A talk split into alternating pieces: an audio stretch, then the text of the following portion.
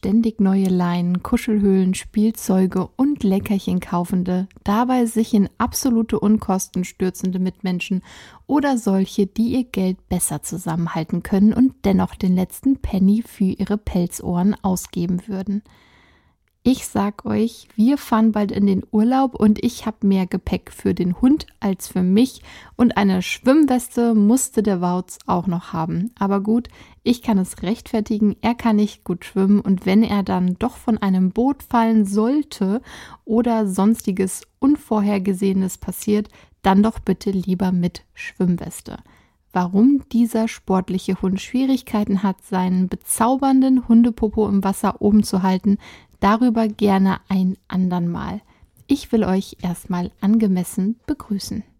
Genau, ich begrüße euch zu einer neuen Folge des Animari Podcasts mit mir, Marike, eurer zertifizierten Hundetrainerin und Hunde- und Katzenverhaltensberaterin sowie Mitgründerin von Animari, der unkomplizierten und individuellen Hunde- und Katzenverhaltensberatungsplattform.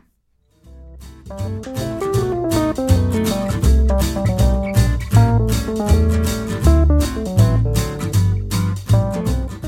Hundefans, aufgepasst! Ein neues Hunderasseprofil ist am Start. In den Rasseprofilen beschäftigen wir uns mit der Geschichte, den optischen Merkmalen, den ursprünglichen und heutigen Aufgaben, den Bedürfnissen der Pflege und der Gesundheit und tierschutzrelevanten Themen einer bestimmten Hunde- oder Katzenrasse. Wer Animari auf Social Media folgt, hat mitbekommen, um welchen Wautzbärt es sich diese Woche handeln wird. Alle anderen sind wie immer völlig von den Socken und können es kaum abwarten. Wie immer geht auch mir die Düse, ich kann mich selbst kaum noch halten und es erwarten, das Geheimnis zu lüften. Sehr geehrte Damen und Herren, liebes diverses Publikum, diese Woche ganz frisch, ganz neu, brandheiß, obwohl uralt und jetzt geht es gleich los. Ich sag es euch jetzt, als wenn ihr das nicht längst im Titel gelesen hättet. Aber ich find's lustig. Na gut, der deutsche Schäferhund. Wow, sie hat's geschafft. Und Abfahrt. Geschichte. Er ist einer der beliebtesten Hunderassen der Welt, auch wenn es die eine oder andere Kontroverse über ihn gibt, viele Menschen sich vor ihm fürchten und er durch Überzüchtung gesundheitlich erheblich gelitten hat. Doch fangen wir am Anfang an, schnallt euch an, es wird eine lange Geschichte. Ende des 19. Jahrhunderts gab es in vielen Gegenden Europas viele kurz- und stockhaarige Hütehundtypen, die sich zu eigenen Rassen entwickelt haben. Obwohl sie alle keine reinen Hütehunde waren und neben dem Viehtreiben auch das Hab und Gut der Hirten bewachten und Hirten sowie Vieh schützten, gelten sie als Vorfahren des deutschen Schäferhundes. Die süddeutschen Schläge aus Thüringen und Württemberg sowie weitere Schläge aus Deutschland wie die altdeutschen Hütehunde sind als seine Ahnen erhalten geblieben. Ja, und dann gab es da den preußischen Hofrittmeister Max von Stephanitz, der als Begründer dieser Rasse gilt und dieser Max von Stephanitz begann 1871 mit der gezielten Zucht vielseitig einsetzbarer Hunde. Im Januar 1898 kaufte er von einem Züchter aus Frankfurt den dreijährigen Hector Linksrhein, den er in Horand von Grafrath umbenannte. Ja, auf jeden Fall ein sehr viel besserer Name. Horand von Grafrath wurde als erster deutscher Schäferhund in das Zuchtbuch des Vereins für deutsche Schäferhunde eingetragen und gilt als Stammvater der Rasse, ebenso wie sein Bruder Lux Sparwasser. Ja, die Namen werden immer besser. Die meisten deutschen Schäferhunde stammen von ihnen ab, während die Hündin Marie von Grafrath als Stammmutter gilt. 1891 entstand der erste Rassestandard für den deutschen Schäferhund, den Stefanitz in rauhaarige, glatthaarige und langhaarige Hunde gliederte. Im April 1899 wurde in Karlsruhe der Verein für deutsche Schäferhunde gegründet, dessen erster Präsident, oh Wunder, ebenfalls Max von Stefanitz war. Er und sein Freund Arthur Meyer suchten und schufen mit dem deutschen Schäferhund einen Arbeitshund, der mutig, treu, gehorsam, ausdauernd und robust sein sollte. Dadurch wurde er weltberühmt, also der Hund, und einer der beliebtesten Diensthunderassen bei Behörden wie Polizei und Militär. Und hier kommt die bittere Wendung in der Geschichte, denn es wurden diese Eigenschaften zu Zeiten des Ersten und Zweiten Weltkrieges als deutsche Tugenden stilisiert und der deutsche Schäferhund wurde zum Symbol nationalsozialistischer Gesinnung. Dieser arme Hund, denn diese Hunde haben sich das ganz bestimmt nicht ausgesucht. Man kann sich sehr gut vorstellen, dass andere Menschen außerhalb Deutschlands gar keinen Bock hatten, einen deutschen Schäferhund zu halten. Also schon, aber eben nicht unter diesem Namen. Im Zuge antideutscher Ressentiments im Ausland änderte also der britische Kennel Club den Rassenamen zu Alsatian Wolf Dog oder später einfach Alsatian Dog, um das Attribut Deutsch im Namen zu umgehen. Erst 1977 wurde diese Namensänderung wieder rückgängig gemacht. Dennoch nannten einige britische Zuchtvereine ihren deutschen Schäferhunde Alsatian Shepherd Dogs Kennel Clubs. Triggerwarnung. An dieser Stelle wird es noch etwas düsterer in der Geschichte des deutschen Schäferhundes und wenn du empfindlich reagierst auf Geschichten, die Krieg, insbesondere den Zweiten Weltkrieg betreffen, dann skippe jetzt circa drei Minuten vor. Ich lasse dir kurz Zeit und erkläre kurz, warum man eine Triggerwarnung einbaut für alle, die sich jetzt wundern, warum das sein muss. Eine Triggerwarnung kann darauf hinweisen, dass der Inhalt des Videos oder Podcasts bestimmte Themen behandelt, die bei manchen Personen traumatische Erinnerungen, Angstzustände, Depressionen oder auch andere negative Reaktionen hervorrufen könnten. Es ist wichtig zu beachten, dass Triggerwarnungen nicht bedeuten, dass bestimmte Inhalte zensiert werden sollen. Sie dienen vielmehr als Hinweis, um diejenigen zu unterstützen, die von bestimmten Themen besonders betroffen sein könnten. Triggerwarnungen tragen zur Schaffung eines sicheren und respektvollen Umfelds bei, in dem Menschen ihre eigenen Entscheidungen treffen können, welche Inhalte sie konsumieren möchten. Ja, der deutsche Schäferhund wurde im Zweiten Weltkrieg sowohl im militärischen als auch im Kontext der Konzentrationslager eingesetzt. Im militärischen Bereich wurden deutsche Schäferhunde als Diensthunde verwendet, um verschiedene Aufgaben auszuführen, wie zum Beispiel als Wachhunde, Meldehunde, Sanitätshunde und als Such- und Rettungshunde. Die Hunde wurden vor allem für ihre Gehorsamkeit, Intelligenz und ihre Fähigkeit, Befehle zu befolgen, geschätzt. Im Zusammenhang mit den Konzentrationslagern wurden deutsche Schäferhunde von den Nazis eingesetzt, um Häftlinge zu bewachen, Fluchtversuche zu verhindern und Angst und Schrecken zu verbreiten. Die Hunde wurden oft brutal trainiert, um Menschen anzugreifen und zu verletzen. Ihr Einsatz trug zur Unterdrückung und Kontrolle der Häftlinge bei.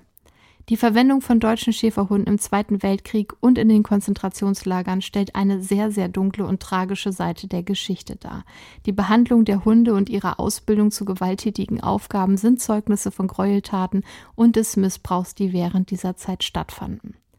Es gibt Berichte und Anhaltspunkte dafür, dass einige extremistische, vor allem nationalistische Gruppierungen oder neonazistische Organisationen immer noch deutsche Schäferhunde oder ähnliche Hunderassen verwenden. Diese Gruppen versuchen oft, die Rasse mit Symbolik und Ideologien aus der Zeit des Nationalsozialismus zu verbinden. Bitte denkt daran, dass der Einsatz von Hunden in extremistischen Gruppen nicht auf eine bestimmte Rasse beschränkt ist und auch andere Hunderassen für ihre Zwecke eingesetzt werden können. Die Verwendung von Hunden in diesem Kontext dient oft dazu, eine Atmosphäre der Einschüchterung, der Angst und der Gewalt zu schaffen.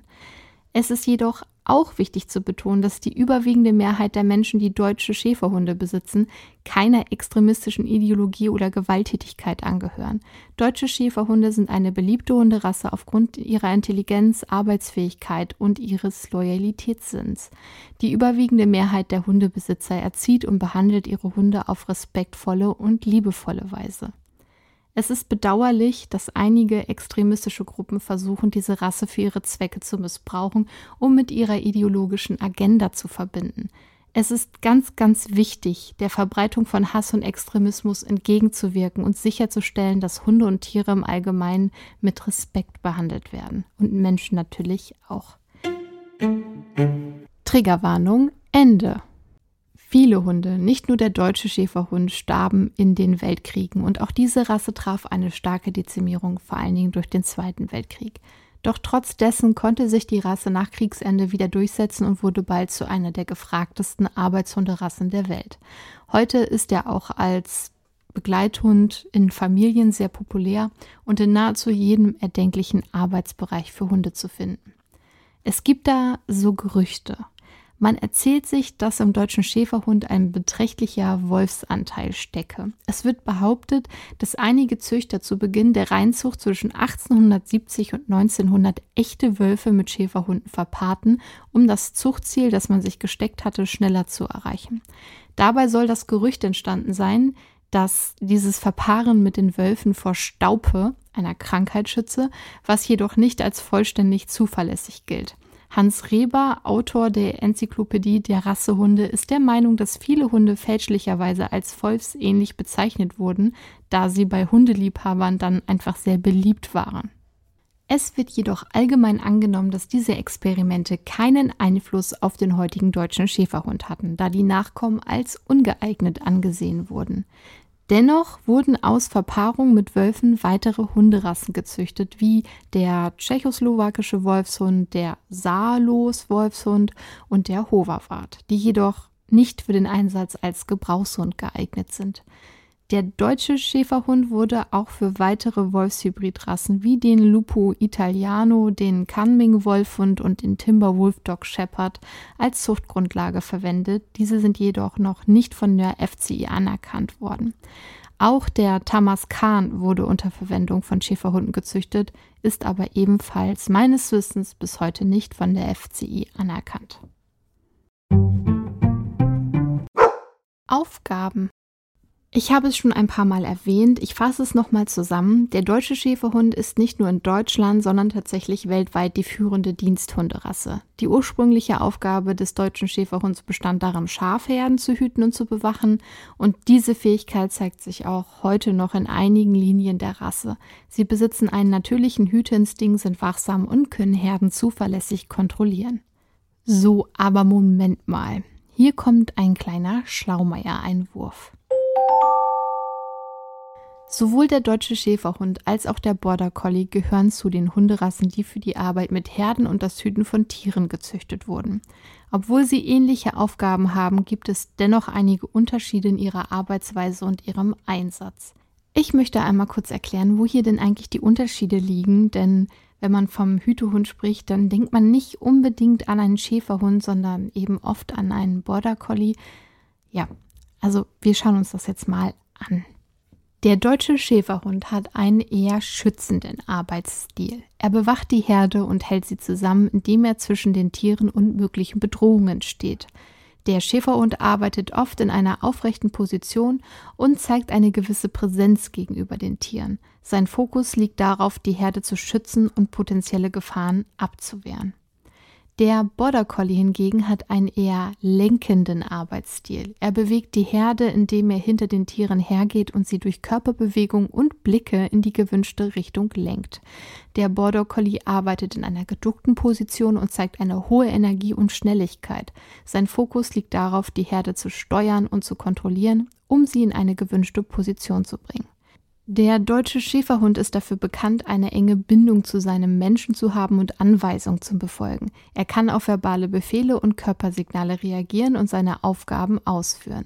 Der Schäferhund ist in der Regel vielseitig einsetzbar und kann sowohl bei der Bewachung und Kontrolle von Herden als auch in anderen Bereichen und Rettungsdiensten eingesetzt werden. Der Border Collie ist für seine außergewöhnliche Intelligenz und Arbeitsbereitschaft bekannt, was nicht bedeutet, dass das der Schäferhund nicht hat. Aber der Border Collie ist super aufmerksam und reaktionsschnell und kann komplexe Aufgaben ausführen. Er arbeitet oft unabhängig und kann Entscheidungen treffen, um die Herde effektiv zu führen. Er ist besonders geschickt im Umgang mit schnellen und agilen Tieren, wie zum Beispiel Schafen. Während der deutsche Schäferhund in der Regel auf eine einzelne Herde fokussiert ist, kann der Border Collie oft mehrere Herden gleichzeitig handhaben. Border Collies sind dafür bekannt, große Gruppen von Schafen zu kontrollieren und zu lenken, während sie dennoch gleichzeitig individuelle Tiere im Auge behalten. Es kommt oft zu Verwirrung, wenn man sich die FCI-Gruppen anschaut, denn dort sollen ja alle Hütehunde abgebildet sein in einer Gruppe, also in der FCI-Gruppe Nummer 1. Aber es gibt eben doch sehr deutliche Unterschiede. Es gibt Herdenschutzhunde, Hütehunde, Treibhunde. Die Übergänge können fließend sein oder sich ganz deutlich voneinander abgrenzen. Wir können an dieser Stelle festhalten, der Border Collie ist kein Herdenschutzhund, auch wenn er anschlagen kann, um seine Menschen etwas aufzuzeigen, etwas Ungewöhnliches anzuzeigen. Der Schäferhund ist kein reiner Herdenschutzhund, so wie der Border Collie auch nicht. Bei ihm ist der Übergang aber fließender. Er ist eine vielseitige Hunderasse, die sowohl ursprünglich als auch heute für verschiedene Aufgaben gezüchtet und eingesetzt wird.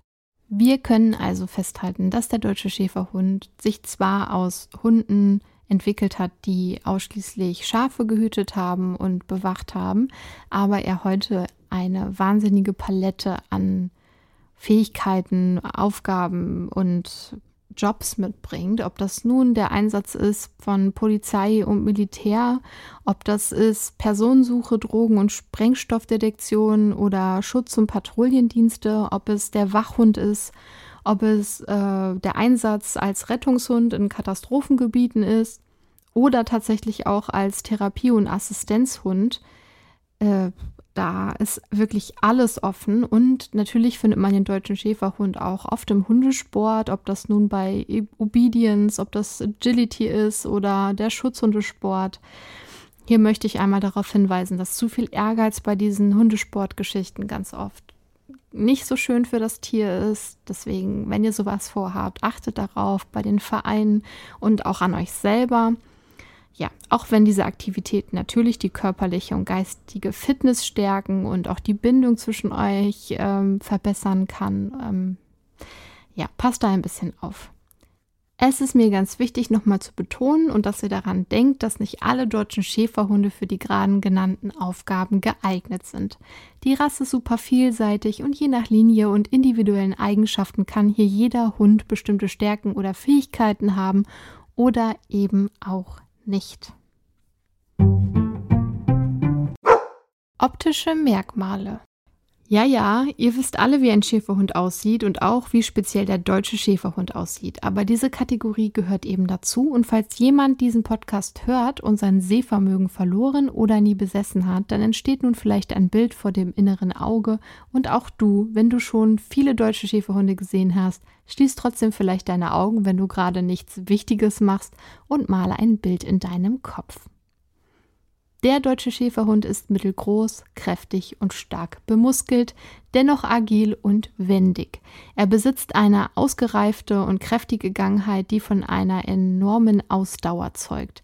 Er ist eher länger als hoch, wobei der Widerriss den höchsten Punkt des Rückens bildet. Was soll denn das eigentlich wieder sein, dieser Widerriss? Achtung, Schlaumeier-Inhalt.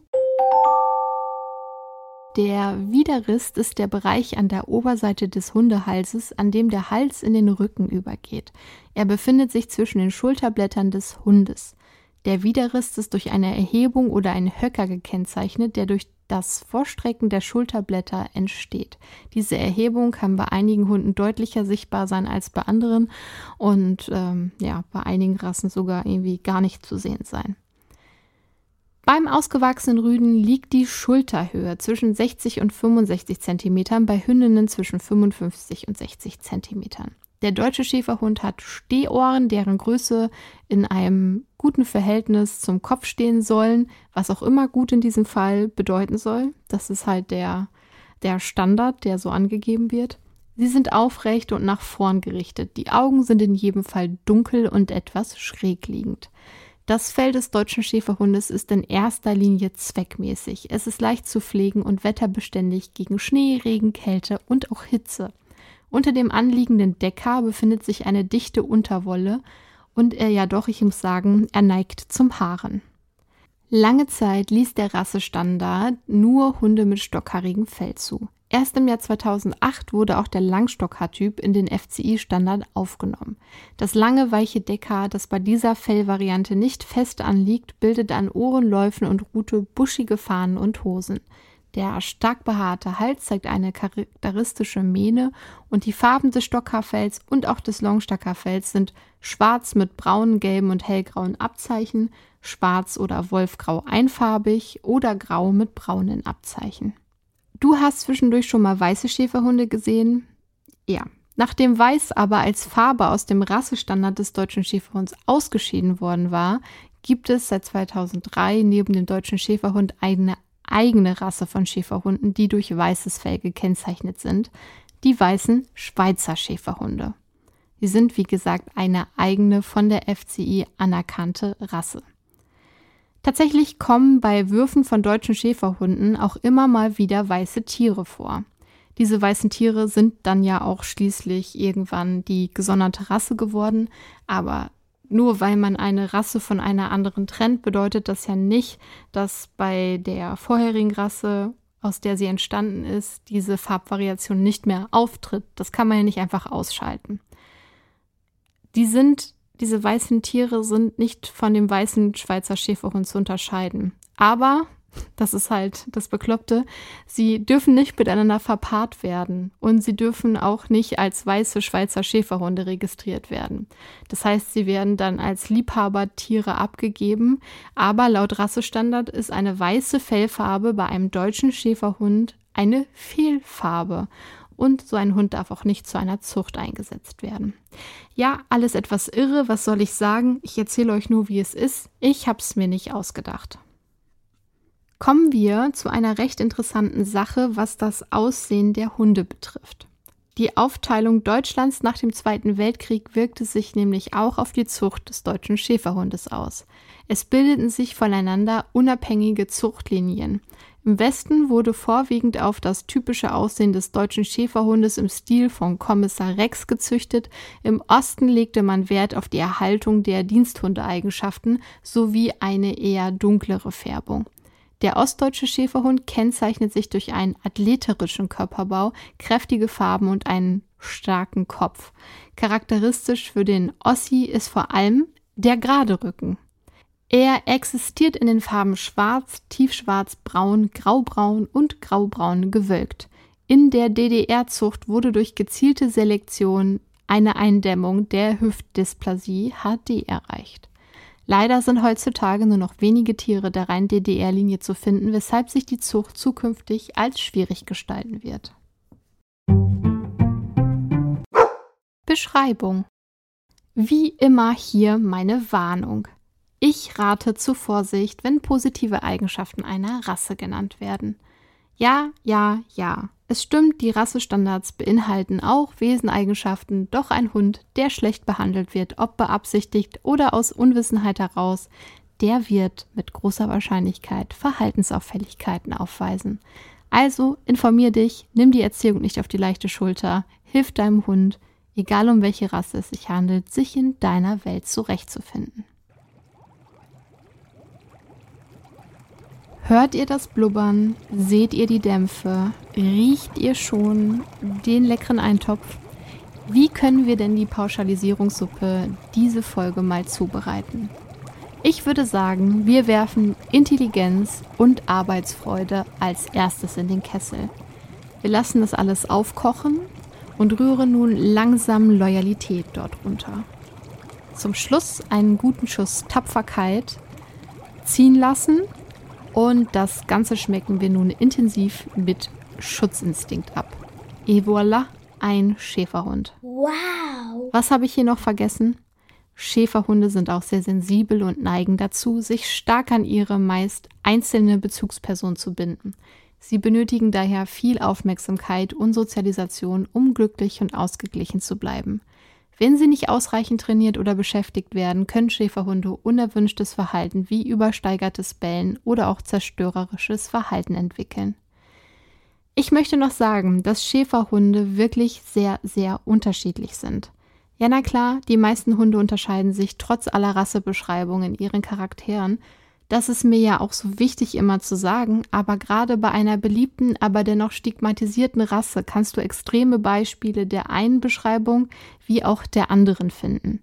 Der absolute liebevolle Familienhund, uh, das böse Wort, der sich super mit den kleinen Kindern versteht und eine wahnsinnige Geduld aufweist, lieb ist und nett mit anderen Hunden umgeht, kein territoriales Gebaren zeigt und sich mit langen Spaziergängen zufrieden gibt. Ein Traum. Oder eben der deutsche Schäferhund, der an der Leine pöbelt, alles und jeden als Gefahr einstuft, zwar auf ein Familienmitglied widerwillig hört, den Rest aber erstmal nicht ernst nimmt und die Kinder schon mehrmals zurechtgewiesen hat, wenn es ihm zu viel wurde. Ein Hund, der eine Aufgabe braucht, die Einrichtung zerlegt, wenn er alleine gelassen wird und stundenlang bellt und nicht damit aufhört. Ein Albtraum. Mit diesen Hunden wurde und wird immer noch viel Mist gebaut. Sie werden in Familien aufgenommen, die viel zu wenig Hundeverstand haben und sich auch was anderes vorgestellt haben. Außerdem gibt es sehr, sehr viele Vermehrer, die ohne Sinn und Verstand züchten, sodass schon von vornherein Hunde auf die Welt kommen mit undankbaren Erbanlagen. Hündinnen, die schlecht behandelt werden und Stress haben, was sich auf die Welpen im Mutterleib auswirkt. Stichwort Hormone, Cortisolspiegel. Und deswegen wechseln wir jetzt auch ganz schnell zu den Bedürfnissen, denn diese werden eindeutig viel zu oft unterschätzt. Bedürfnisse es ist wichtig, dass du daran denkst, dass ein deutscher Schäferhund in erster Linie ein Gebrauchshund ist und innerhalb einer Familie auch wirklich gebraucht werden möchte. Eine ausreichende körperliche und geistige Beschäftigung des Hundes ist für ein harmonisches Zusammenleben meist unerlässlich. Als Halter, Halterin eines deutschen Schäferhundes solltest du Lust und Zeit für ausgiebige, lange Spaziergänge oder auch Radtouren haben, aber auch die artgerechte Auslastung deines bewegungs- und lernfreudigen Hundes durch Hundesport oder auch eine andere Ausbildung berücksichtigen. Wie bei allen größeren Hunden mit recht hohem Bewegungsdrang liest man immer wieder, dass sie nicht für die Stadt geeignet sind. So pauschal würde ich das in diesem Fall gar nicht sagen wollen. Meiner Meinung nach ist ein Leben an der Dauerhundeleine nie ein tolles oder gutes Leben für einen Hund. Das bedeutet, wenn du deinen Hund trotz einer Stadtwohnung viel Auslauf bieten kannst, mit und ohne Leine, dann kann er auch in einer Stadt wahrscheinlich glücklich sein. Du benötigst aber auch hier wieder die nötige Zeit und Möglichkeiten, rauszukommen, ins Grüne zu kommen. Den ganzen Tag auf dich zu warten, während du arbeiten bist, ist auch kein schönes Hundeleben. Und mal abgesehen davon, wusstest du, dass so sechs Stunden maximal so ja das Maximum sein sollten, in die du deinen Hund, egal welche Rasse, allein lassen solltest. Und auch sechs Stunden täglich finde ich, wenn es nicht eine Ausnahme darstellt, generell und regelmäßig viel zu lang. Bei einer Haltung in einer Stadtwohnung musst du auch daran denken, dass dein Schäferhund viel anschlagen könnte, um dir Bescheid zu sagen, dass er was im Treppenhaus oder auf der Straße gehört hat. Ja, das kann man üben, aber territoriales Verhalten kann man nicht wegbekommen, nur in einem gewissen Maß lenken. Ich habe es ja schon angedeutet, dein intelligenter Hundebegleiter wird wahrscheinlich eine Aufgabe benötigen. Wenn er keine hat, kann es sein, dass er sie sich selbst sucht. Und das kann zu Problemen führen, denn er wird dich vorher nicht fragen, ob diese Aufgabe in Ordnung für dich ist. Zu den möglichen Beschäftigungen habe ich ja schon einiges gesagt. Ob du dich nun für Schutzhundesport äh, begeisterst oder für Obedience oder Agility, achte darauf, dass dein Hund gesund ist bevor du dich für sowas entscheidest. Sprich das mit einem Arzt ab. Und weitere Möglichkeiten für, ähm, für eine Beschäftigung sind auch Fährtenarbeit oder Mantrailing. Also zusammengefasst kann man sagen, Voraussetzung für ein Leben mit einem Schäferhund als Begleithund in einem Familienleben ist die körperliche und geistige Förderung und die Zeit. Beschäftigst du dich nicht ausreichend mit deinem Hund und nimmst keine Rücksicht auf seinen Bewegungsdrang und seinen wahrscheinlichen Arbeitswillen, wird er sogenannte Unarten entwickeln, die für den Schäferhund auch tatsächlich eher untypisch sind. Er wird nervös werden, unausgeglichen, hibbelig, übertrieben wachsam. Als Resultat ist er dann eben auch schwer zu führen.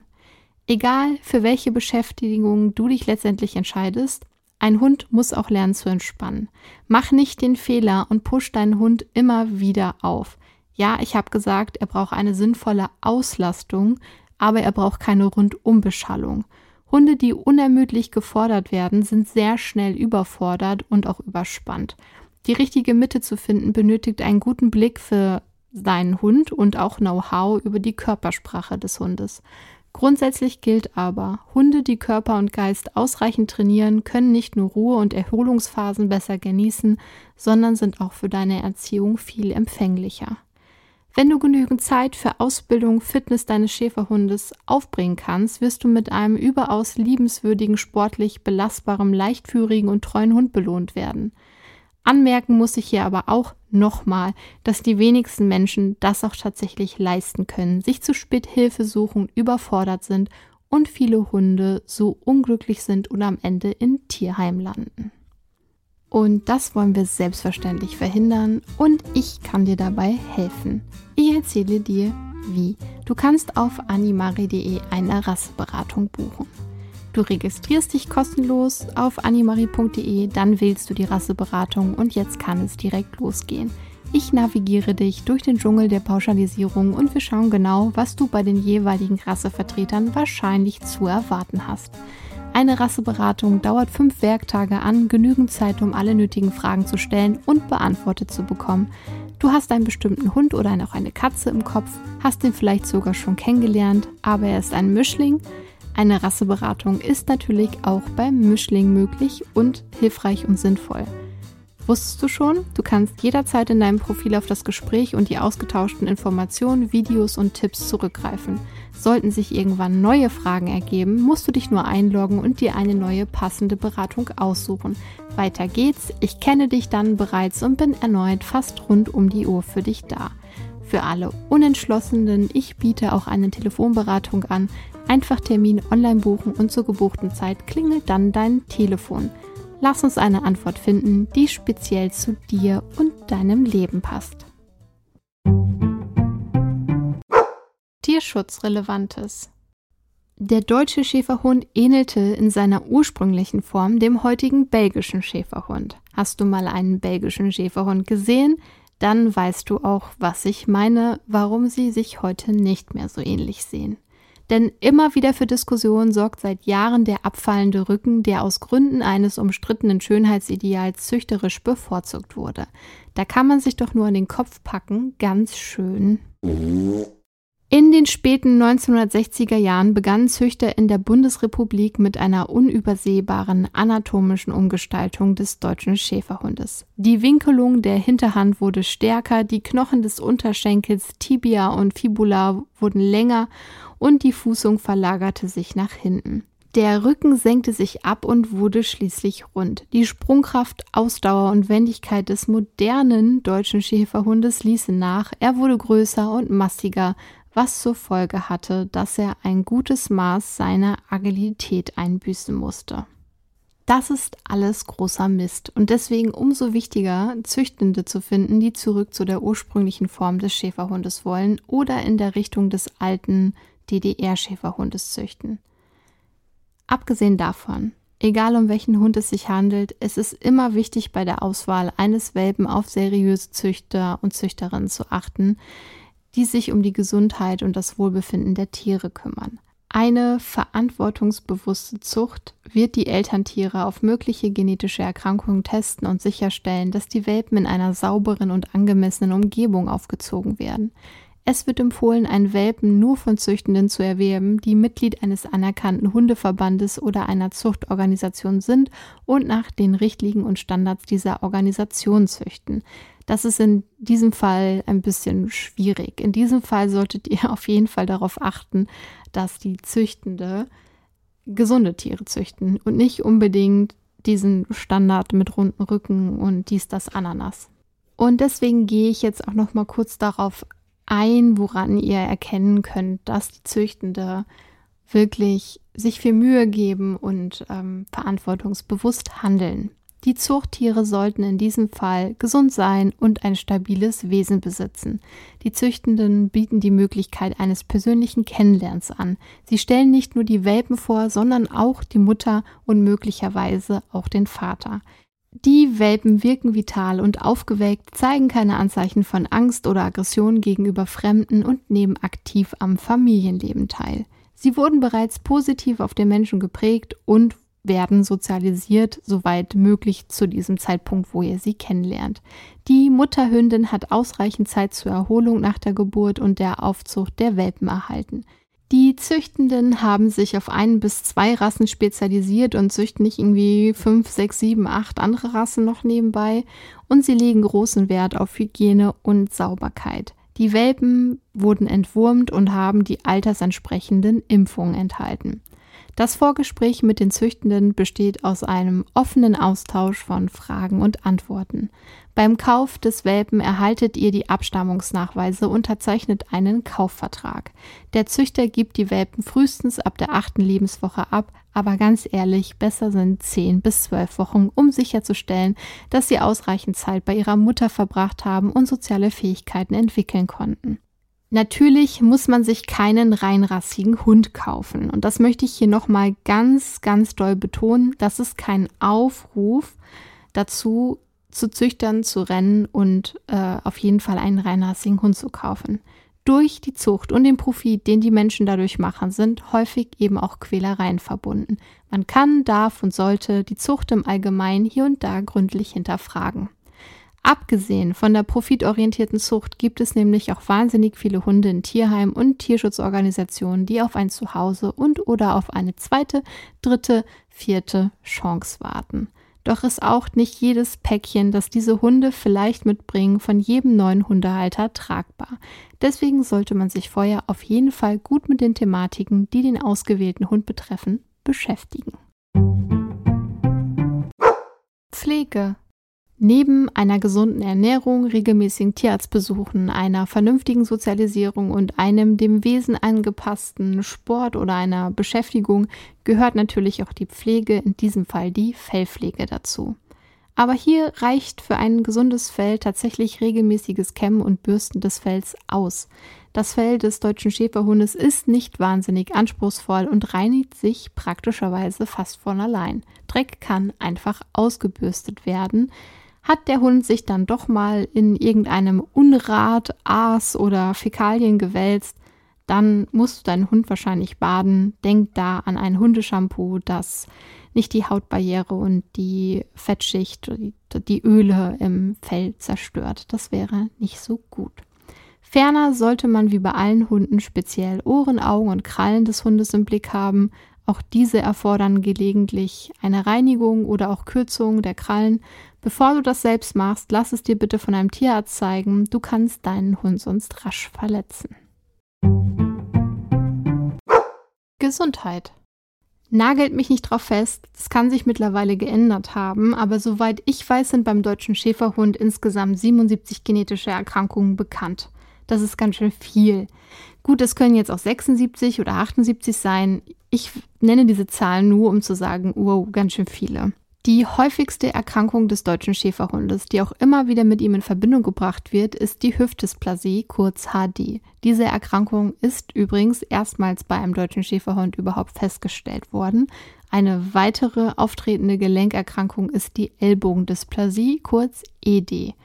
Darüber hinaus kann auch das kongenitale Vestibularsyndrom, eine Erbkrankheit des Innenohrs mit Gleichgewichtsstörung und unter Umständen Taubheit auftreten, sowie Pankreasinsuffizienz, degenerative Myelopathie, Schäferhundpyodermie und Schäferhundkeratitis auftreten. Neben der HD ist beim deutschen Schäferhund die degenerative Lumbosakrale Stenose, kurz DLSS, ein wichtiger möglicher Grund für Lahmheitssymptome ja, das sind jetzt alles ganz schön viele ähm, Fremdwörter, die ich hier rumgeworfen habe. Kann ich hier nicht alle genauestens erklären. Entweder ihr wollt das alles mal von Dr. Annika, Dr. Heuermann erklärt haben, oder aber ihr müsst das selbstständig erforschen. Selbstverständlich solltest du deinen geliebten Vierbeiner impfen lassen, zumindest meiner Meinung nach, und zwar gegen die gängigen Infektionskrankheiten wie Staupe, Parvovirose, Leptospirose und Tollwut. Dein Hund sollte dazu regelmäßig beim Tierarzt vorgestellt werden, damit alle wichtigen Vorsorgeuntersuchungen durchgeführt werden können.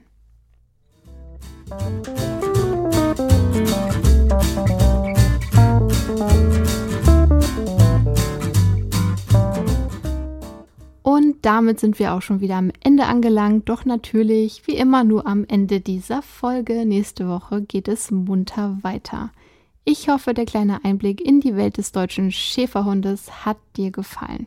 Eure Anregungen, Kritik und Wünsche sind willkommen und die könnt ihr entrichten, indem ihr eine Mail schreibt an podcast.animari.de oder ihr versucht es auf Instagram oder Facebook. Da findet ihr mich unter animari-official. Denkt daran, bitte eine Bewertung dazu lassen bei dem Streamingdienst, bei dem ihr hört und den Podcast mit den Menschen zu teilen, von denen ihr glaubt, er könnte ihnen gefallen. Damit helft ihr mir sichtbar zu bleiben bzw. überhaupt zu werden, denn gegen die großen Produktionen kann ich ohne eure Hilfe nicht anstinken. Ich bedanke mich, Liebe geht raus und schon geht es los mit den Wünschen. Ich wünsche dir die Weitsicht zu erkennen, was für dich und deine Tiere gut ist. Ich wünsche dir, dass du eine gesunde Mitte finden kannst zwischen deinen Bedürfnissen und denen deiner Tiere. Bedürfnisorientiert bedeutet nie einseitig. Ich wünsche, dass du filtern kannst bei den 100.000 von Informationen da draußen, was richtig und gut für euch ist und dass du an Menschen gerätst, die selbst reflektiert sind und ihre Hilfe, die du vielleicht benötigst, an dich, dein Tier und euren Charakter anpassen können. Ich wünsche dir, dass du Hilfe annehmen kannst, wenn sie dir zuteil wird, kein falscher Stolz oder Scham dir im Weg steht und du Leute in deinem Leben hast, die dich, deine Sorgen und Wünsche ernst nehmen. Und weil das jetzt so ernst klang, wünsche ich dir auch noch einen Haufen ökologisch abbaubaren Glitzer und Konfetti in deinem Leben und dass dein Leben eine Party ist, die niemals endet. Okay, das könnte auch schrecklich sein. Mach daraus, was du möchtest und bastel dir dein Wohlfühlpaket zusammen. Die Zutaten hast du ja. Ich verabschiede mich jetzt auf jeden Fall von euch und hoffe, wir hören uns nächste Woche, wo es dann wieder tierisch was auf die Ohren gibt. Dann mit einem Katzenrasseprofil. Wie immer wird nicht verraten, welches. Ganz liebe Grüße und die besten Wünsche und somit wow, ciao und miau von mir. Bleibt bitte wie immer perfectly awesome.